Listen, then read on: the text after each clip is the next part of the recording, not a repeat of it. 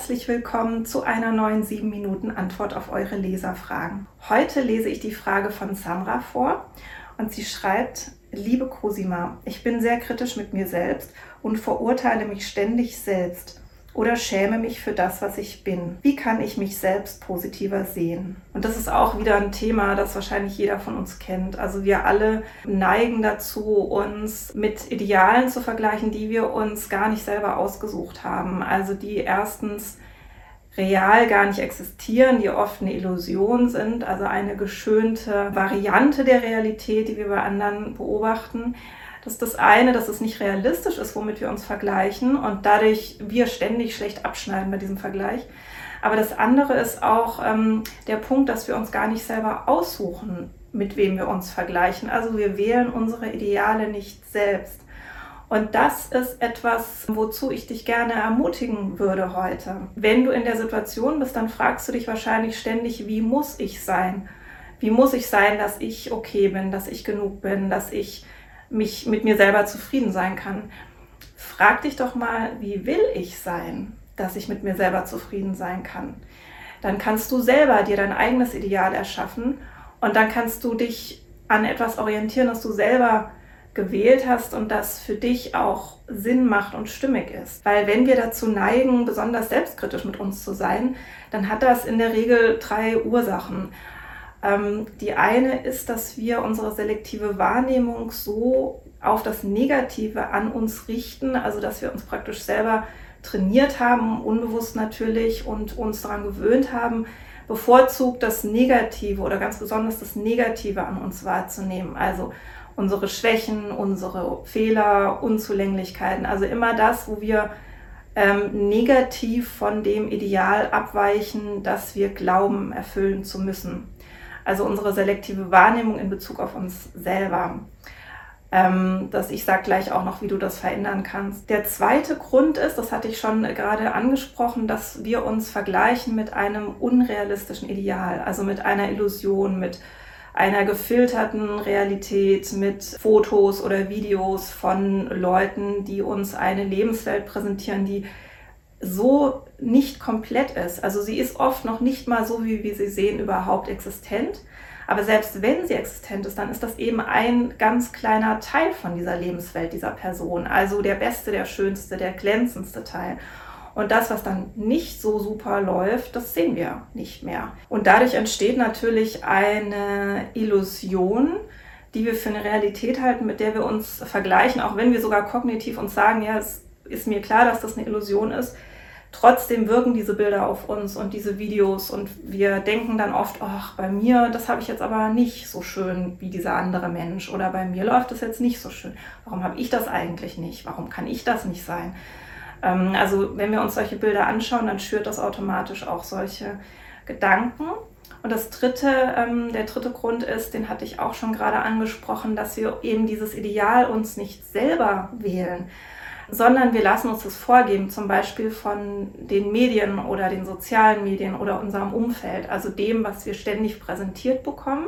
Da denken wir, das ist das Ideal, das sieht einfach so schön aus, so glänzend, so also pompös, so interessant, das wollen wir auch. Wir könnten uns aber auch fragen, was will ich denn eigentlich sein? Und daraus ergeben sich zwei Schritte, die ich dir gerne mit an die Hand geben würde, die du umsetzen kannst, um das Problem zu lösen. Also du wirst sehen, dass dann ähm, deine Zufriedenheit mit dir selber total steigen wird und auch deine Wahrnehmung, wie du auf dich selber schaust, du wirst dich ganz anders bewerten und diese Kritik wird deutlich zurückgehen, diese Selbstkritik, die du spürst. Und zwar ist das erste, verändere deine selektive Wahrnehmung in Bezug auf dich selber. Das heißt, gewöhne dir an, das ist wirklich Trainingssache, das kann jeder Mensch lernen.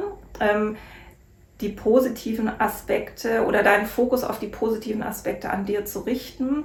Also das, womit du zufrieden bist, das, wo du deine eigenen Ideale und Standards erfüllst, das, wo du einfach das Gefühl hast, ja, da, das, da bin ich stolz drauf, das, das finde ich gut an mir, das gefällt mir, damit bin ich zufrieden. Gewöhne dir an, jeden Tag ganz systematisch deinen Fokus darauf zu richten, dann wirst du automatisch deine selektive Wahrnehmung verändern. Das ist wie so ein Mini-Training, kannst du das dir vorstellen für deinen Fokus.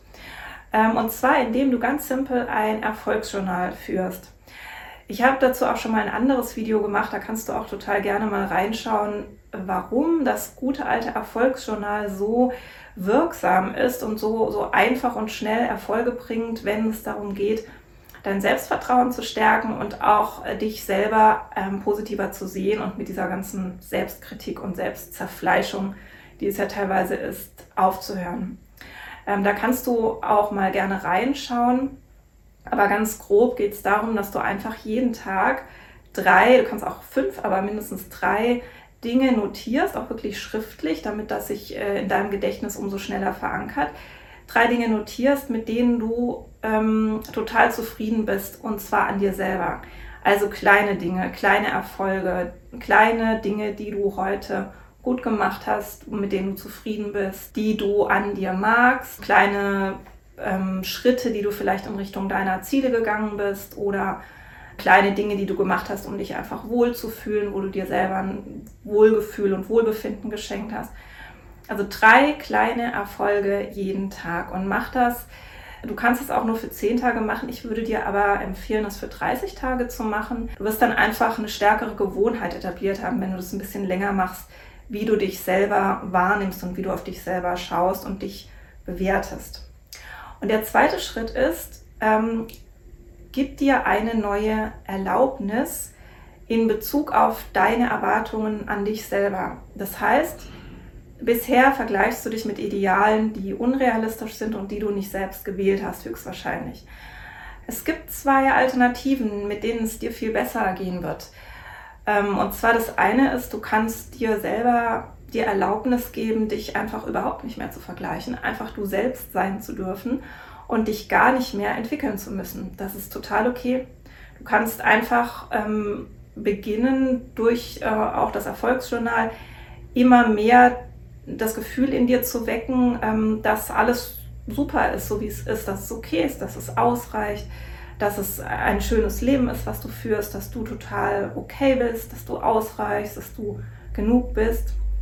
Ähm, das ist so die eine Möglichkeit, dass du einfach sagst, hey, ich will mich jetzt wohlfühlen, ich mache ähm, jetzt mein Ding und ich entwickle mich gar nirgendwo mehr hin und ich will auch gar kein Ideal erfüllen und mich nicht mehr und mich nicht mehr vergleichen.